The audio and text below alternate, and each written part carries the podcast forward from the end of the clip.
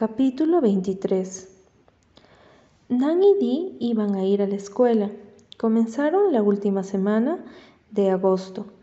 Para la noche ya lo sabremos todo, mamá, preguntó Dee con una solemnidad. La primera mañana. Ahora, a principios de septiembre, Ana y Susan se habían acostumbrado y hasta les causaba placer ver a, a las niñas salir todas las mañanas, tan chiquitas, tan contentas, tan prolijas, convencidas de que ir a la escuela era toda una aventura. Siempre llevaban una manzana en la cesta para la maestra y vestidos fruncidos de zaraza rosada y celeste.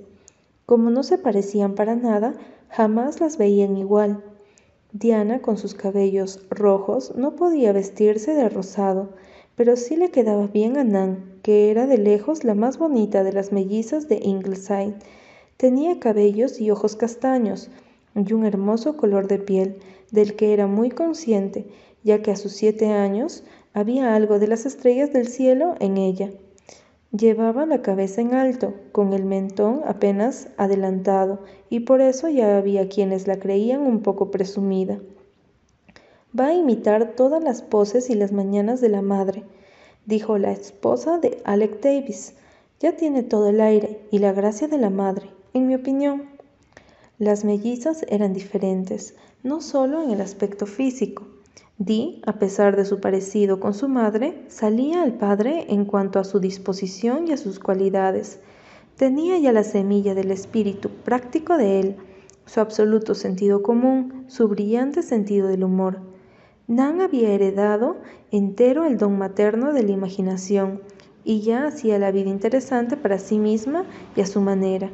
Por ejemplo, ese verano se divirtió muchísimo haciendo tratos con Dios que funcionaban de la siguiente manera. Si tú haces esto y lo otro, yo haré aquello de más allá. Todos los niños de Ingleside habían comenzado su vida con el clásico Con Dios me acuesto y luego fueron promovidos al Padre Nuestro, y más adelante se los alentó para que hicieran sus peticiones en sus propias palabras. ¿Qué fue lo que dio a Nan la idea de que podía inducir a Dios a otorgarle sus pedidos, prometiéndole portarse bien o mostrar fortaleza? Sería difícil de averiguar.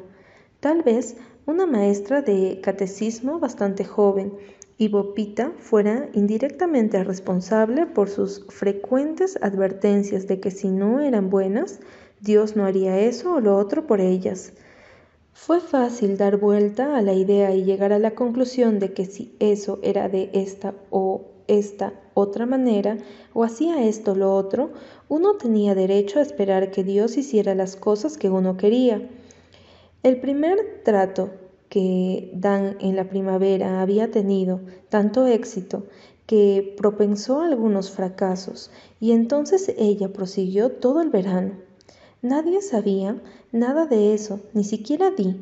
Nan atesoraba su secreto y se ponía a rezar a horas diversas y en lugares distintos, en lugar de hacerlo solo por las noches. A Di no le, no le parecía bien y se lo dijo. No mezcles a Dios con todo, le dijo severamente a Nan. Lo haces demasiado común. Ann, que la oyó, la corrigió. Dios está en todas las cosas, querida.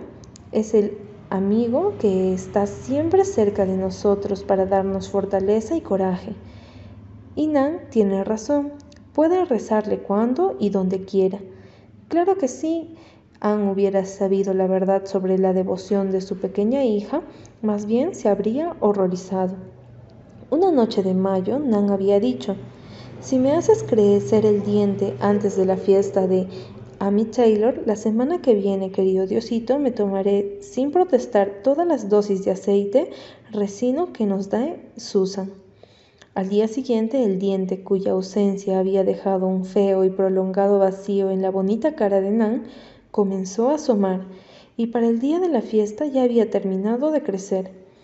¿Qué señal más clara se podría esperar?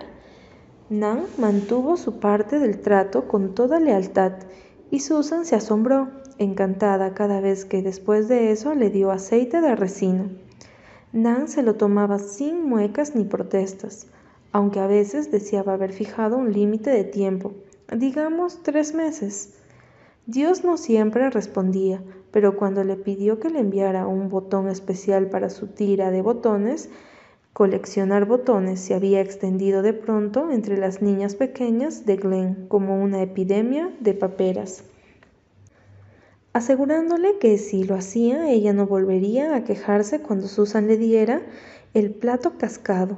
El botón vino al día siguiente, pues Susan encontró uno en un vestido viejo, en el ático. Un hermoso botón rojo incrustado de diamantes diminutos, o lo que Nan creyó que eran diamantes. Todas la envidiaron por ese elegante botón, y cuando Dino quiso el plato cascado esa noche, Nan dijo con aire de virtuosa, Dámelo a mí, Susan, lo usaré siempre después de esto. A Susan le pareció que era un gesto angelical y alturista, y así lo dijo, ante lo cual Nan se sintió y se le notaba muy complacida de sí misma. Consiguió un lindo día para el picnic de la escuela dominical cuando todo el mundo predecía lluvia la noche anterior prometiendo lavarse los dientes todas las mañanas sin esperar que se lo indicaran. Un anillo perdido le fue devuelto con la condición de que tuviera las uñas siempre escrupulosamente limpias, y cuando Walter le dio su cuadro de un ángel envuelto que ella había codiciado durante tanto tiempo, Nan de allí, es más, se comió toda la grasa de la carne en todas las cenas. Sin embargo, cuando le pidió a Dios que hiciera otra vez joven a su gastado y remendado osito de peluche, prometiendo mantener ordenado el cajón de su cómoda, se vio enfrentada a un obstáculo inesperado. El osito no se hizo joven, aunque todas las mañanas Nan lo miraba esperando ansiosamente el milagro y deseaba que Dios se diera prisa. Por fin se resignó a la edad del osito, Después de todo era un lindo osito y sería terriblemente difícil mantener ordenado ese cajón de la cómoda. El osito nuevo que le trajo papá no le gustó y si bien con mil recelos decidió que no tenía por qué tomarse mucho trabajo con el cajón de la cómoda, su fe regresó cuando, luego de pedir que su gatito de porcelana recuperara su ojito, al día siguiente el ojo estaba en su lugar, aunque algo torcido, lo que le daba al gato un poco de aspecto de un gato visco. Susan lo había encontrado barriendo y lo había pegado con pegamento. Pero Nan no lo sabía y con mucha alegría cumplió su promesa de caminar catorce veces en cuatro patas. Sabía y con mucha alegría alrededor del granero. ¿Qué beneficio podía reportarle a Dios o a quien quiera caminar catorce veces en cuatro patas alrededor del granero? Era algo que Nan no se detuvo a considerar, pero no le gustó nada hacerlo. Los chicos siempre querían que ella y Dee hicieran de algún animal en el valle del arco iris, y tal vez hubiera en su pequeña cabecita alguna idea de que la penitencia podría ser agradable al ser misterioso que daba o quitaba placer. Al menos, se le ocurrieron varios extraños despliegues de destreza ese verano, que hicieron que Susan se preguntara frecuentemente de dónde sacan los niños las cosas que se le ocurren. Mi querida señora, ¿por qué supone usted que Nan tiene que recorrer todos los días la sala dos veces sin pisar el piso? ¿Sin pisar el piso? ¿Cómo lo hace Susan? Saltando de un mueble al otro, incluyendo el guardafuego Ayer se tropezó en él y se cayó de cabeza en el recipiente del carbón. Mi querida señora, ¿no le estará haciendo falta una dosis de medicina para los parásitos? En las crónicas de Ingleside siempre se habló de ese año como el año en que papá casi tuvo neumonía y mamá la tuvo. Anne, ya con un resfrío muy fuerte, salió una noche con Gilbert para ir a una fiesta en Charlottetown con un vestido nuevo que le quedaba muy lindo y el collar de perlas de Jem. Estaba tan linda que todos sus hijos, que fueron a verla antes de que saliera, pensaron que era maravilloso tener una madre de la cual estar orgullosos. Esa enagua tan crujiente, suspiró Nan. Cuando crezca voy a tener enaguas de tafetán como esa, mamá. Dudo de que las jovencitas usen enaguas para ese entonces, dijo papá. Me retracto, Anne. Admito que ese vestido es precioso, aunque a mí no me gusten las lentejuelas. Pero no trates de seducirme, mujer. Ya te he dicho todos los piropos de la noche. Recuerda lo que leímos hoy en la revista médica. La vida no es más que química orgánica bien equilibrada y que eso te haga humilde y modesta. Lentejuelas, caramba, en aguas de tafetán, en verdad. No somos más que una fortuita concatenación de átomos. Lo dice el gran doctor von Bergur. No me nombres a ese horrible von Bergur. Seguramente sufre de indigestión crónica. Él será una concatenación de átomos, yo no. Pocos días después, Anne era una concatenación de átomos muy enferma y Gilbert estaba muy preocupado. Susan iba de un lado al otro con cara de cansada y la enfermera entraba y salía con cara de preocupada. Y una sombra innombrable de pronto se detuvo en Ingleside. Se extendió, la oscureció. A los niños no les dijeron nada de lo seriamente enferma que estaba su madre, y ni siquiera Jem se dio cuenta del todo pero todos sintieron el aire helado, el temor, y andaban por la casa tristes y en silencio. Por una vez no hubo risas en el bosque de arces ni juegos en el valle del arco iris, pero lo peor de todo era que no les dejaban ver a mamá. No había una mamá que los recibiera con sonrisas cuando volvían a casa, ni una mamá que entrara a darles el beso de las buenas noches, ni una mamá que consolara, se condoliera y comprendiera ni una mamá que riera de las bromas. Nadie sabía reír como mamá. Era mucho peor que cuando no estaba, porque entonces uno sabía que volvería, y ahora uno no sabía nada. Nadie le decía nada a uno, decían después. Nan volvió de la escuela muy pálida por algo que le había dicho Amy Taylor. Susan, mamá se... mamá no sé... ¿No se va a morir, no, Susan? Por supuesto que no, dijo Susan, con demasiada vehemencia y rapidez. Le temblaban las manos cuando le sirvió a Nan su vaso de leche. ¿Con quién has estado hablando? Con Amy. Dice que... Ay, Susan, dijo que mamá sería un cadáver precioso. No te preocupes por lo que haya dicho, preciosa. Los Taylor tienen una lengua muy larga.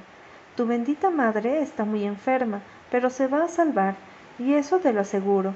¿No sabes que tu padre está al timón? Dios no permitiría que mamá se muriera, ¿no, Susan?